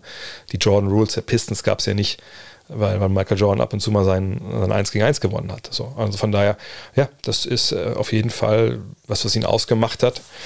Aber das ist nichts, das ist Also heute, ich glaube, wenn wir in zehn Jahren mit, weiß ich, mit Steph Curry sprechen, dann würde auch sagen, ja man, also damals, als ich dann, als ich Matchup gehandelt wurde von LeBron, ey, das war eine Katastrophe. Ja, ich, ich hatte echt Angst jedes Mal, dass ich da reingerate, weil es war wie so ein Fleischwolf. Und das wird sicherlich dann in ein paar Jahren auch gesagt werden, da bin ich mir sicher. Dean Abderrahman fragt, ist Chris Paul nur ein regulärer Saison All-Time Great und nur ein guter Playoff-Spieler? Für mich fehlen immer mehr die Erfolge, um ein All-Time Top 3 Point Guard zu sein. Gut, kann man natürlich auch sagen, Jerry West ist auch kein Top 3 All-Time Point Guard, weil er so oft in den Finals verloren hat. Ja, es ist schwer. Also natürlich, ne, das ist eine Hypothek, die jetzt, der jetzt draufgebaut hat. Ähm, Chris Paul in den Playoffs, auch dieses Jahr wieder. Ne? Warum ist er dann irgendwann auch ziemlich egal, denke ich, ne, warum er jetzt das dann nicht geschafft hat, äh, ob er jetzt verletzt war, etc. Aber ähm, ich finde, bei Chris Paul ist eine Sache, die man vielleicht mal mit einberechnen muss. So. Und zwar, wenn wir auf seine Playoff-Historie schauen, dann haben wir erst drei Jahre, ähm, Alter von 22, 23 und 25 in New Orleans. Da hat er in diesen drei Jahren, muss ich mal nachschauen, hat er 22, 11 und 5 aufgelegt, ne, aus dem Feld knapp 50 Prozent geworfen. Hat dann äh, im ersten Jahr hat man sogar, ist man sogar die weit gekommen mit New Orleans, aber die anderen beiden Jahre war dann in Runde 1 Schluss. Äh, aber da, glaube ich, kann man ihm wenig vorwerfen. Also auch knapp zwei Steals dann pro, pro Spiel geholt. Oder genau zwei Steals. Das war so die, die, die Frühphase seiner Karriere. Dann kam die Zeit bei den Clippers und da kann man natürlich ein bisschen genauer jetzt hinschauen. Ne? Da hat es halt dann nicht für den, für den großen Wurf gereicht. Ne? Von 26 bis, bis 31 war er da. Äh, hat da 21,2 Punkte, ne? 9 Assists, 4,5 ähm, Rebounds, 2,3 Steals, 39 Prozent von der Dreierlinie, Zweierbereich 52 Prozent. Das sind natürlich Zahlen, die sind im Endeffekt dann über, über jeden Zweifel erhaben. Aber es hat nicht gereicht ne? für, für den ganz großen Wurf. Und das war ja auch seine Prime. Ne? Und da fragt man sich natürlich schon, also warum war das eigentlich so? Und da kam immer wieder was zusammen. Ne? Das waren dann halt ähm, Verletzungen. Dann war es auch eine Zeit, da gab es formidable Gegner. Ne? Da hat man äh, in sieben Spielen gegen die Houston Rockets verloren. Da hat man gegen die Oklahoma City Thunder verloren. Obwohl die Rockets zu dem Zeitpunkt, glaube ich, da muss ich das mal nachschauen, das war dieses komische Spiel 7 damals warte mal kurz, genau. Das war ja nicht, das waren nicht die Rockets, äh, die wir heute halt sehen, das waren James Harden, Trevor Reeser, Dwight Howard, Jason Terry, Jason Terry noch krass, Josh Smith, Corey Brewer, Terrence Jones, Pablo Pigioni äh, und ein ganz junger Clint Capella, der gerade mal fünf Minuten gespielt hat. Ähm, und da hat man verloren und da war Chris Paul ja, 26, 10, 5 und 4 aufgelegt. Ähm, ja, okay, hat man halt verloren. Ähm, dann hat man, wie gesagt, mal gegen, gegen Oklahoma City verloren, wo es noch ein Jahr, wo sie weit gekommen sind. Äh, ich muss mal kurz raussuchen. Naja, dann ja, waren sie mal Frühschluss. Ja, ist schwierig. Ne? Ich meine, sie haben dann gegen die Oklahoma City Thunder verloren, eben mit, mit Durant, mit, ähm, mit Westbrook. Die Frage ist halt, wie gut waren diese, diese Clippers damals wirklich? Ne? Es war natürlich schon eine, eine tolle Truppe ne? mit, mit JJ Reddick auf A2, dann mit Griffin und Jordan. Ähm, aber waren die wirklich ein Meisterschaftsfavorit? Schwierig. Aber ja klar, die Erfolge fehlen. Nur was ich Finn meinte, was man jetzt mal ansprechen muss, ist halt, dass dann natürlich mit 32 und 33, als er in Houston ist, wo die Zahlen auch stimmen, ne, 19, 6 und 6, gut, da muss man natürlich sagen, teilt er sich da die, die Zeit mit, ähm, mit Harden auf der 1 und es ist ja dann noch ein sehr, sehr komischer Basketball. Da zwingen sie ja halt natürlich die, die, äh, die Warriors in sieben Spiele. Ne, eines der besten Teams aller Zeiten. Ne, was schießt man an 0 von 23 Dreiern, ne, die auch sicherlich nicht alles komplett freie Dreier waren, aber immerhin. Wie gesagt, er ist angeschlagen.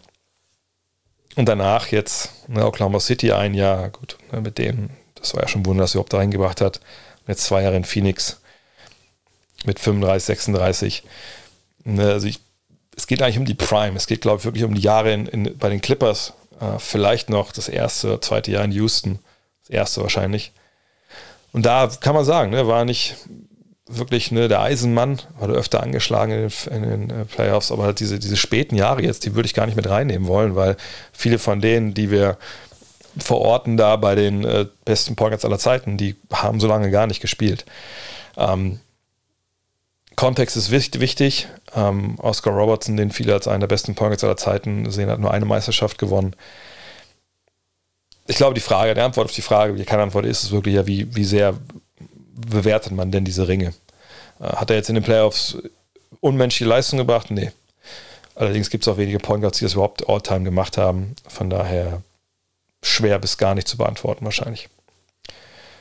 Seko fragt, wieso hat der europäische Basketball so wenig Punkte, wie werden Punkte erzielt, obwohl nur acht Minuten weniger gespielt werden? Ja, wir haben es ja gestern zum Beispiel gesehen, das Euroleague-Finale war jetzt nicht unbedingt geprägt durch, äh, wie soll ich das sagen, ähm, der herzerfrischenden Offensivbasketball. Äh, ganz im Gegenteil, das war dann schon ein Rückgriff, äh, aber in die 90er, also 58, 57, ja, das ist dann äh, fürs Auge ein bisschen schwierig. Die beiden ne, Performance Index Rating Spieler, die beiden Center sind, über 220, also Walter Tavares und Tibor Pleiss, ne, da weißt du auch Bescheid. Nichts gegen die beiden, das sind super Spieler, keine Frage, aber ne, das ging dann halt eher nicht so um, um, ja, um, um glorifizierte oder um glorreiche Offensive so rum. Ähm, es ist nun mal so, also wenn wir jetzt von der von Euroleague mal ausgehen.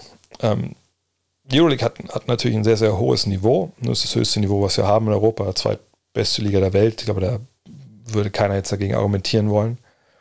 Aber es ist so, dass natürlich ähm, eine Seite des Balles einfach einen Vorteil hat mittlerweile. Und das ist die defensive Seite. Und das sage ich jetzt nicht nur, weil es halt jetzt dieses, dieses eine Finale jetzt gab, wo kein Team 60 aufgelegt hat. Ähm, weil du kannst Zone spielen, ne? du kannst Big Man wie Tavares oder Pleiss dann stellen wir sie in der Zone parken, die sind dann weniger angreifbar natürlich als in der, in der, in der NBA, ne? wo Zone ja nur für 2,999 Sekunden erlaubt ist. Du hast natürlich, da müssen wir ehrlich sein, weniger Skills, ja, offensiv. Klar, gibt es tolle Dreierschützen und äh, Leute, die auch zum Ball zum Korb nehmen können. Äh, aber alles in allem, man muss ja nur sehen, man schaut euch mal an, wer dieses Jahr MVP geworden ist in der Euroleague. So, das war Nikola Mirotic. Nikola Mirotic ist ein, ist ein super Spieler, gar keine Frage. Ähm, aber Nikola Mirotic ist in der NBA, also ein Mitläufer. Einer, der dir natürlich mal ein paar Punkte geben kann, aber defensiv höchstgradig fragwürdig ist und, und vorne, auch wenn er natürlich den Ball auf den Boden setzt in der NBA auch, einer ist, der wirklich äh, an seine Grenzen da stößt. So. Und auch sonst. Ich meine, immer zum Angucken den Kader von, ich habe jetzt mal, mal Real Madrid aufgeschlagen, ja, ähm, die da gestern im, im, Finale gespielt haben. Dann haben wir Anthony Randolph, hat es in der NBA gar nicht geschafft. Hat nur sieben Minuten gespielt. Ähm, wir haben Rudi Fernandes, der schon steinalt ist, der fast 19 Minuten Rang war. Ähm, Gabriel Deck hat probiert, äh, nicht geschafft, genau wie Vincent Poirier. Poirier.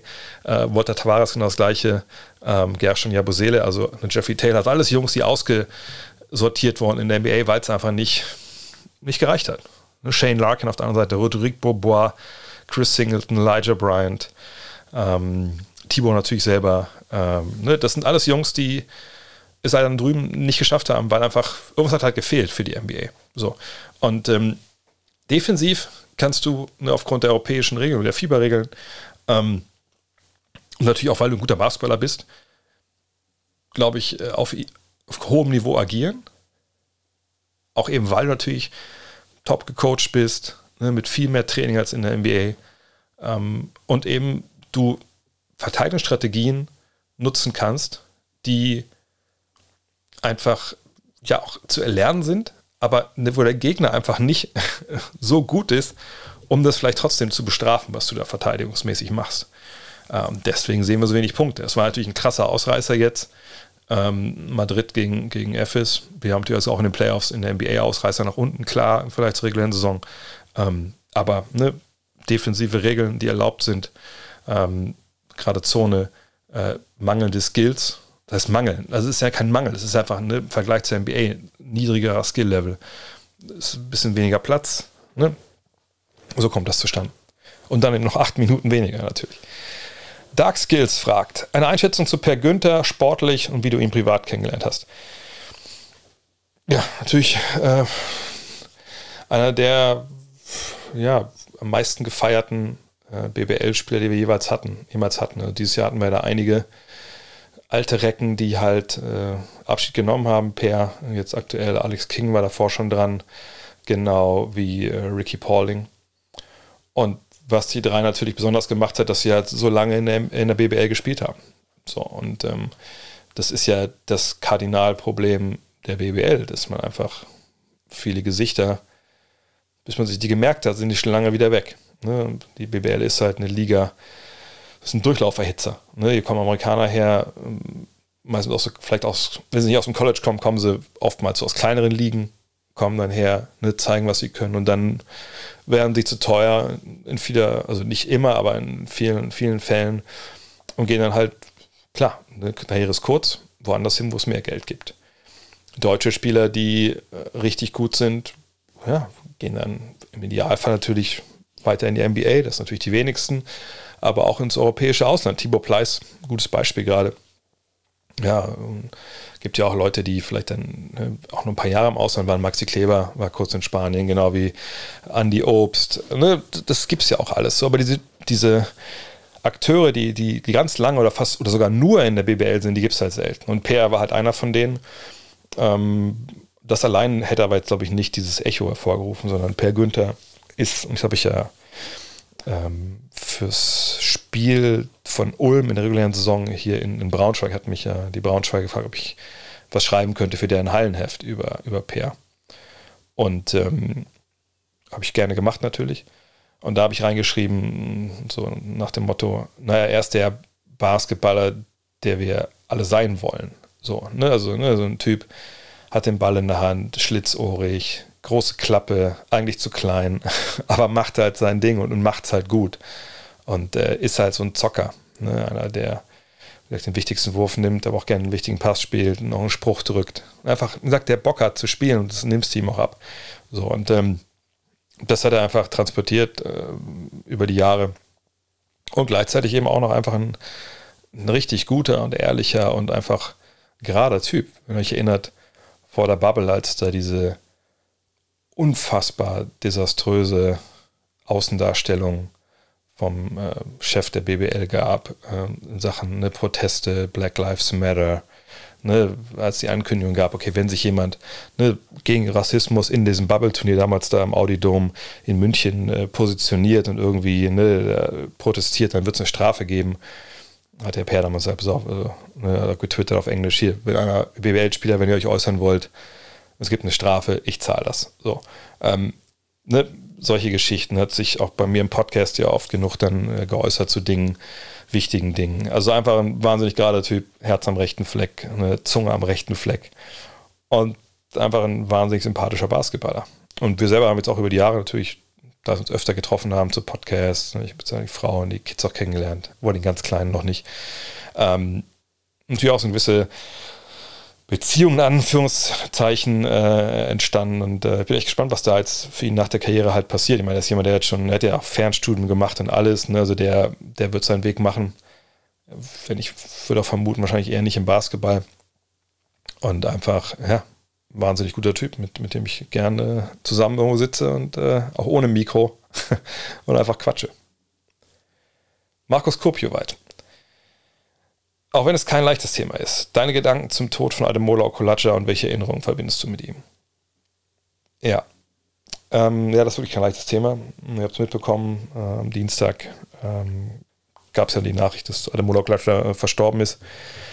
Und ähm, das war, ja, also gleich kurz erklären. Also ich war zu Hause und hatte von einem Kollegen aus Berlin äh, eine WhatsApp bekommen, wo er meinte, hast du schon Okulacha gehört? Und ich habe ihm nur so zurückgeschrieben, ey, äh, es ging um mehrere Sachen, aber ich, Okulacha, oh, also erstmal das das und wegen einer Mola, äh, sag jetzt nicht, so eine Scheiße passiert ist. Ja, und dann hat er mir erzählt, was passiert ist. Ähm, ja, und das hat mich erstmal total aus der Bahn geworfen. Ähm, aus mehreren Gründen. Also zum einen natürlich Mola Kolacha, deutsche Basketballlegende, ähm, jemand, der ähm, ja, in der Zeit Dirk Nowitzki mit den großen Erfolgen, ne, äh, war der zweit zweitbeste deutsche Basketballer Punkt. Ähm, sicher 2005 war er nicht dabei. Äh, Verletzung äh, in Belgrad auch 2002 ähm, bei der Silbermedaille, äh, Bronzemedaille in äh, Indianapolis. Die ganzen Jahre davor einfach wirklich wahnsinnig guter Mann. In Spanien eine tolle Karriere gehabt, NBA angeklopft, hatte NBA-Vertrag äh, ne, bei den Sixers, dann, als er dann nicht gespielt hat, gesagt, okay, dann lassen wir auflösen, dann gehe ich nach Spanien. Ähm, war nochmal im Camp in Utah und so. Also heute wäre er klarer NBA-Spieler, ne, wie sich die Liga entwickelt hat. Ähm, naja. Aber jedenfalls zurück zu, zu dem, ähm, zu der Nachricht. Also das hat mich halt schon mitgenommen, weil es natürlich jemand war, als ich angefangen habe, ähm, über Basketball zu berichten, als Journalist und auch dann bei den Fieberturnieren dabei war, war Adam Moloch-Klatscher immer da.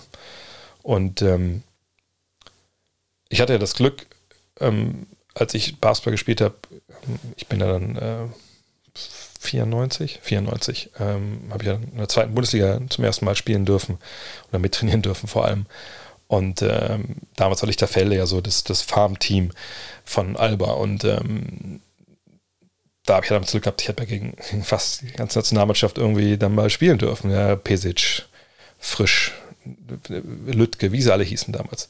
Adamola habe ich auch verpasst und das fand ich immer, den hätte ich gerne noch mal erlebt, so selber auf dem Feld. Ich selber noch, da war ich ja noch nicht, überhaupt gar nicht auf dem Weg Richtung Journalismus, aber einfach dieses Kraftpaket, diese Power, die er hat, das hätte ich einfach gerne mal live gesehen. Aber das, da habe ich ihn halt verpasst, da war er ja schon bei, bei Alba Berlin ähm, und dann natürlich am College. Ähm, so, und dann habe ich mir berichtet natürlich ne, in der Zeit, ich war damals die zwei Wochen ja auch in, in Indianapolis und ähm, dann haben sich unsere Wege aber stellenweise einfach, einfach öfter gekreuzt. Also ein Freund von mir, Witz, wenn du das hörst, ähm, schöne Grüße, ähm, hat dann in Malaga äh, so ein Erasmus-Jahr gemacht. Und dann habe ich ihn mit einem Kumpel besucht und auch weil ich gesagt habe, krass, dann komm, ich mache einen Termin mit Ademola Kolace, der hat da gespielt. Dann treffe ich mit dem. Und dann habe ich mich auch mit Ademola dann getroffen am, äh, am Strand. In so einer Strandbahn haben wir uns einfach die Sonne ins Gesicht scheinen lassen, über Basketball unterhalten ähm, das Interview gemacht. So, ähm, damals für die Five. Und das war natürlich einfach, einfach, das war schon mal irgendwie cool. So. Dann weiß ich, dass ich, als er dann aufgehört hat zu spielen, hat er dann, er hat ja aufgehört, ich komme gleich nochmal zu, ne, warum er aufgehört hat, aber als er aufgehört hat, dann ähm, äh, hat er so, ich glaube, hieß das Street Life oder so, so eine Agentur gehabt, die hat dann so Konzerte organisiert und sowas. Gerade von so Hip-Hop-Größen hier in Deutschland. Und äh, damals habe ich aber, haben wir diese Oral History an Planet Basketball 1 und 2 gehabt. Das ist eine, also A in 1 ist ja so, also die Jahre in Basketball Deutschland, bis Dirk Nowitzki in die Nationalmannschaft kommt. Und dann Teil 2 ist ja quasi die Dirk-Jahre Nationalmannschaft. Und da habe ich mich damals mit Adam Mola hingesetzt und wir haben ewig lange gequatscht über diese Zeit. Bestimmt anderthalb, zwei Stunden. Und ähm, das war so toll, weil einfach, ne, das war dann so, ne, für ihn war das alles schon vorbei, er war schon jetzt in der nächsten Phase seines Lebens, konnten ganz offen reden und hatten immer auch immer einen gute, guten Rapport, wenn wir so gesprochen haben. Ähm, dann haben wir uns relativ lange wie nicht gesehen. Dann ab und zu haben wir sich immer über den Weg gelaufen, bei irgendwelchen großen Events oder so. Aber ähm, dann aber haben wir zusammen gearbeitet eine Zeit lang. Also ich habe für ihn gearbeitet, so. Denn er hat dann mit seiner Agentur damals für, für McFit wenn ihr euch erinnert, äh, liefen irgendwann so, so Sportnachrichten durch so Ticker durch, glaube ich, war das. Und das habe ich damals für ihn gemacht, weil er hat mich dann gefragt, möchtest du das machen? Äh, so und so, das bräuchte ich und ich vertraue dir, dass du da einen guten Job machst. Das ist natürlich jetzt nicht kein, kein großer Job, aber gibt ein bisschen Geld, hast du Bock? Und ich so, ja, Mensch, klar, ich arbeite gerne mit dir zusammen, haben wir zusammengearbeitet, ähm, telefoniert ab und zu, ähm, alles gut, bis dann irgendwann nicht mehr lief, aber das war dann auch, auch okay. Ähm, ja, und dann lange eben gesagt, keinen Kontakt mehr gehabt. Ähm, und dann kam diese Nachricht halt. Ne? Und ähm, also warum er damals aufgehört hat, war ja, dass er Schmerzen im Rücken hatte und dann abreisen musste von der Nationalmannschaft äh, und dann festgestellt wurde, dass es einen Krebs gab, der dann halt äh, dafür gesorgt hat, dass ein Halswirbel äh, brach und dann so ein Titanwirbel eingesetzt bekommen. Und ähm, damals hat ein Kollege von mir einen Artikel darüber auch geschrieben, äh, wo er auch gesagt hat, okay, diesen Krebs, den, der ist, geht halt nicht komplett weg. Du kannst immer nur ne, das kontrollieren und auf Pause drücken. Und ähm, ich weiß nicht genau, was die Todesursache war. Ich denke mal, es, es war dann auch, auch ähm, vielleicht eine Rückkehr des Krebs. Manchmal haben ja auch ganz andere, äh, sag ich mal, Komplikationen noch damit zu tun. Ähm, ja. Und ähm, ja, es war bitter, auch weil am Dienstag auch, mir hätte dann halt ähm, jemand angerufen aus dem Umfeld der Familie, der gefragt hat, ob ich nicht vielleicht was auch so einen kleinen Nachruf mitarbeiten könnte mit ein, zwei anderen, weil die Familie da was rausbringen wollte irgendwie. Habe ich natürlich gesagt, klar, mache ich. Deswegen, ne, ich war eh total down und fertig irgendwie durch, nach dieser Nachricht. Und dann habe ich aber abends auch an diesem Nachruf noch geschrieben. Deswegen gab es dann auch keinen, ähm, keinen Fragen-Stream am, Dienstag.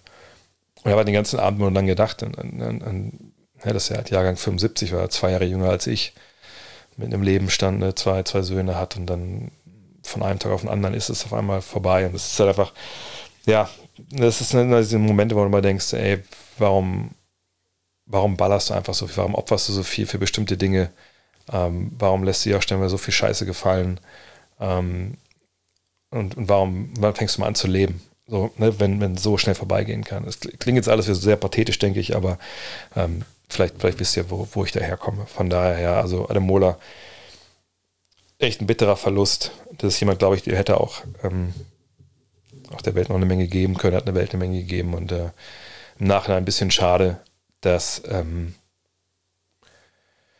soll ich das sagen, eine Sache, die ihm sauer aufgestoßen ist damals und die ich auch immer, immer blöde fand, dass natürlich in dieser Nowitzki-Zeit es immer nur um Dirk ging. Da konnte er ja gar nichts für. Ne, wenn ich Auftraggeber hatte, dann ging es immer nur darum, ja, Dirk, Dirk, Dirk, Dirk, Dirk. Und ich sage, ja, wir haben so viele Spieler, die, die so tolle Geschichten haben in dieser Mannschaft.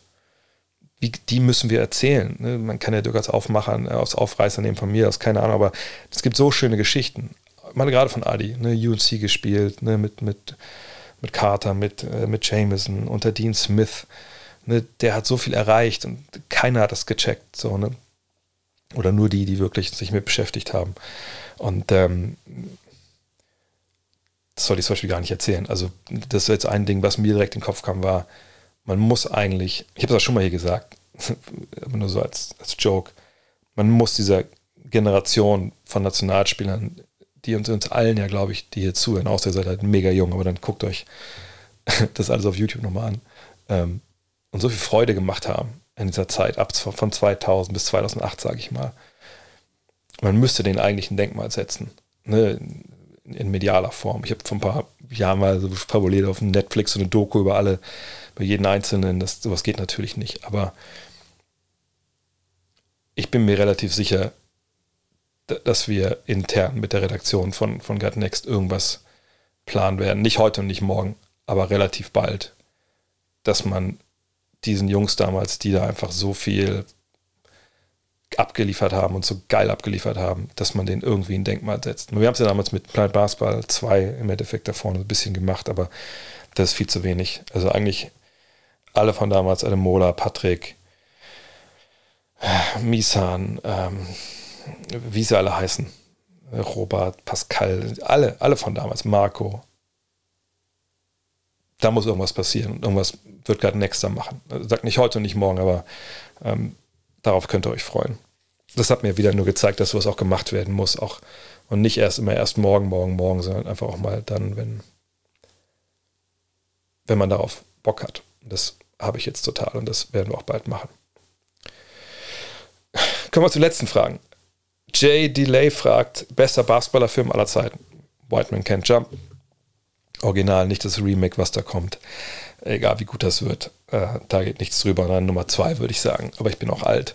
Ähm, Freiwurf, Hoosiers, das ist der Film, den haben wir damals in Highschool geguckt, so vor der Saison. Den habe ich meinen Teams gezeigt, als ich Trainer war. Auch viel Pathos und so, aber Basketball ist einfach auch manchmal Pathos.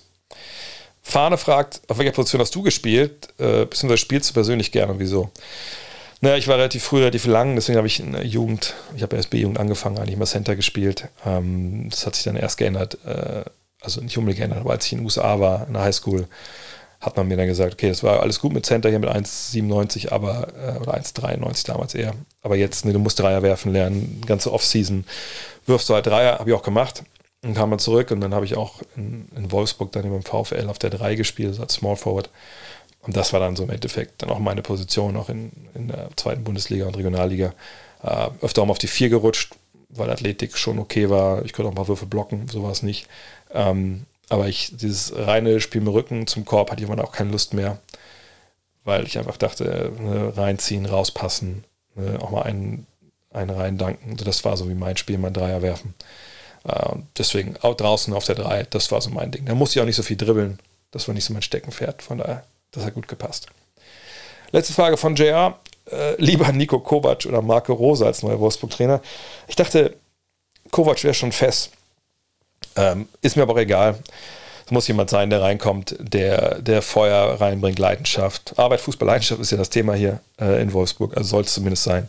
Von daher, wenn das Kovac bringt, super. Rose, der hatte ja damals äh, die Wahl, Wolfsburg oder Gladbach, ist ja für Gladbach entschieden.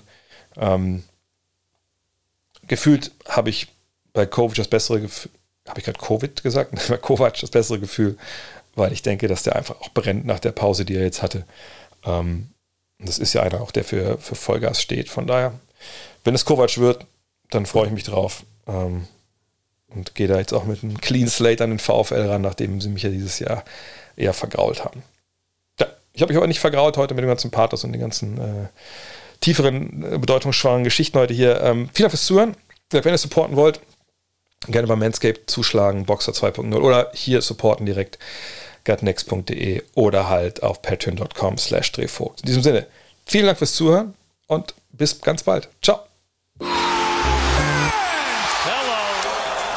Look at this.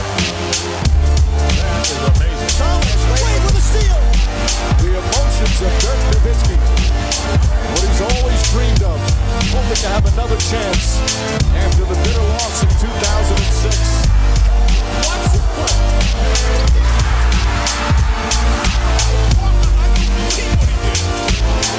That is amazing.